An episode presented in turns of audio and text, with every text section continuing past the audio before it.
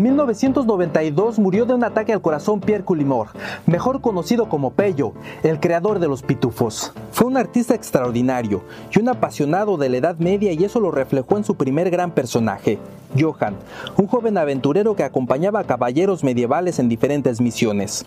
La historieta de Johann apareció por primera vez en un periódico de Bruselas y en un episodio publicado en 1958 Johann se perdió en un bosque donde encontró una diminuta aldea, habitada por duendes azules. Esa fue la primera aparición de los pitufos y tuvieron un éxito inmediato tan grande que Pello abandonó todos sus proyectos para dedicarse a dibujar y escribir solo para ellos. En los 70 la popularidad de los pitufos se hizo mundial. Fueron tomados por grandes corporaciones y estudios de animación. Luego empezaron las adaptaciones para radio, televisión y cine. Pello trabajó toda su vida creando historias y administrando sus pituficreaciones, y al mismo tiempo iba decayendo su salud. A los 64 años murió por problemas cardíacos en su natal Bélgica, justo en la Nochebuena de 1992. Cuando la policía entró a su casa para una revisión de rutina, descubrió que Pello era un admirador de Hitler, el nazismo, creía en la supremacía blanca y era miembro del Ku Klux Klan. Con ese descubrimiento se confirmó lo que por muchos años se sospechó, que los pitufos más que una caricatura, era una perversa propaganda racista.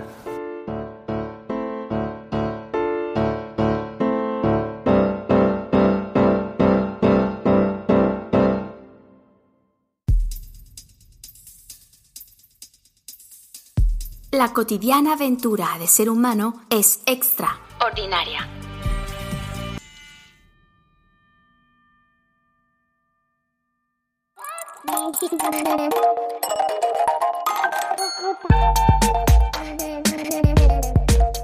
Los pitufos son personajes entrañables, nobles, divertidos. Constantemente muestran valores morales, actos de gentileza y respeto hacia los demás.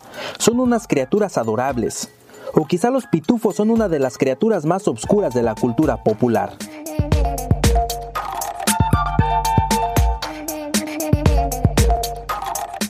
La interpretación de la perversidad de los pitufos parece ridícula, una teoría conspirativa risible, pero si los ponemos en contexto y los analizamos a profundidad, lo que existe detrás de los pitufos es sorprendente. Empecemos por describir la estructura social. Se trata de un pueblo aislado que se autoabastece y que satisface sus necesidades con la producción de su tierra. Es un modelo autártico, cerrado, autosuficiente. En los pitufos hay una uniformidad casi total de su raza. Todos son azules, perfectamente uniformados. Es un sistema idéntico al nacionalsocialismo hitleriano, con su estética, su estricta y rigurosa uniformidad. Cada pitufo estaba especializado en un trabajo que realizaba en beneficio de la comunidad, sin cobrar. La filosofía es clara. Cada uno tiene que realizar el trabajo que la sociedad le ha asignado. Todos aceptan su rol y lo cumplen sin cuestionar.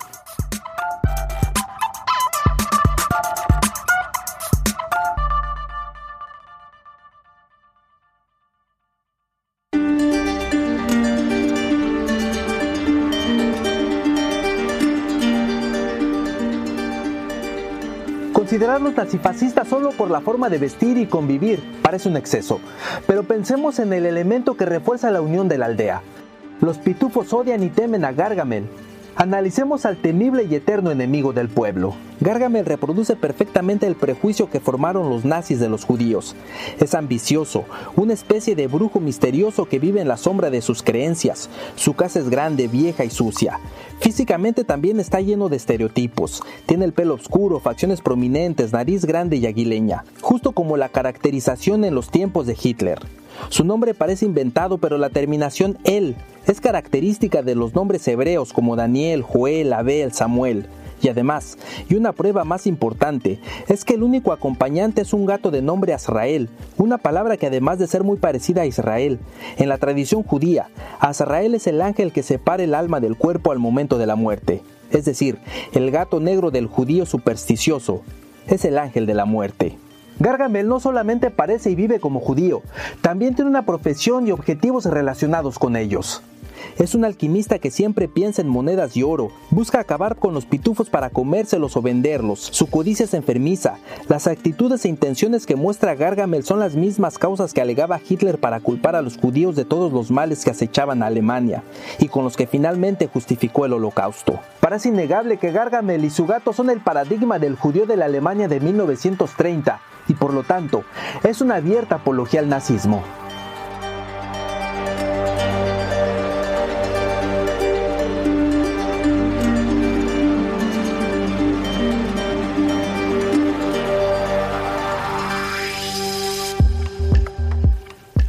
Regresemos a la vestimenta de los pitufos.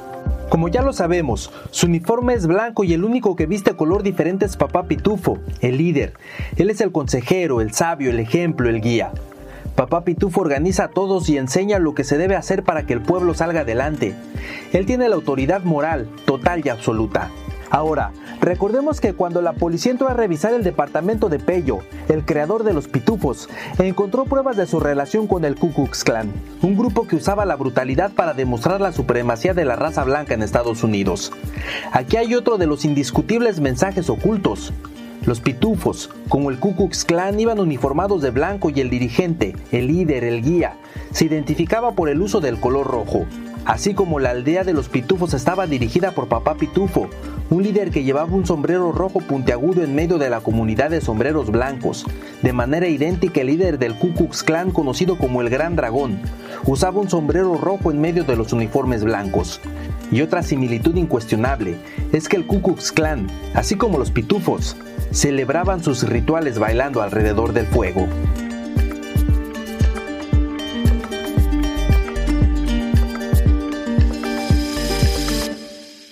Si la vestimenta y los círculos de fuego no nos convencen, hay otras pruebas de su conexión con el clan, que veía a la raza blanca como la raza maestra. Recordemos el capítulo en donde los pitufos son contagiados de una terrible enfermedad, un hechizo que convertía a los nobles pitufos en seres despreciables y separaba a los pitufos buenos de los malos. Esa desgracia era convertirse en negro. El pitufo negro era una maldición.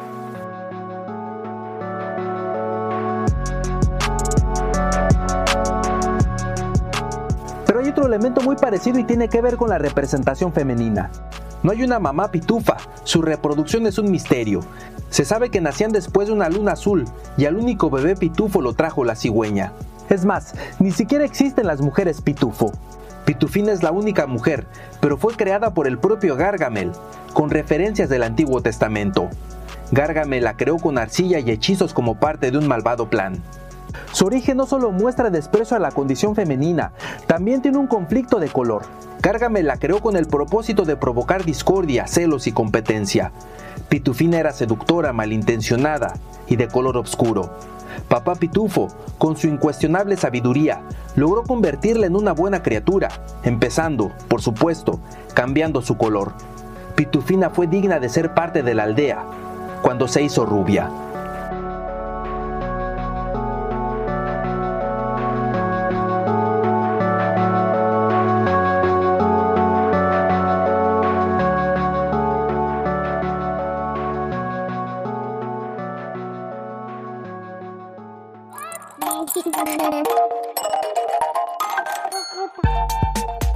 Además de las versiones racistas de los pitufos, hay algunas otras interpretaciones. Por ejemplo, como la exaltación del comunismo por ser una sociedad igualitaria, justa y equitativa que lleva en el gorro frigio, un símbolo de libertad y antiopresión. Y papá pitufo es el mismísimo Marx.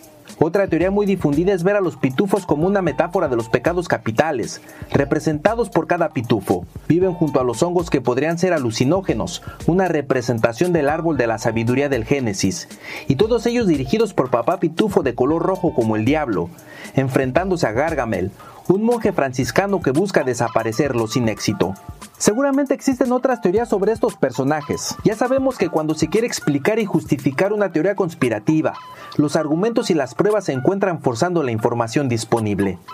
En el caso de los pitufos hemos querido ver e interpretar los dibujos más allá de lo que nos presentan. Sin embargo, el hecho de que Pello haya tenido esa admiración a Hitler, al nazismo, al Ku Klux Klan y haya sido un convencido de la supremacía blanca, justifica la interpretación del pitufirracismo.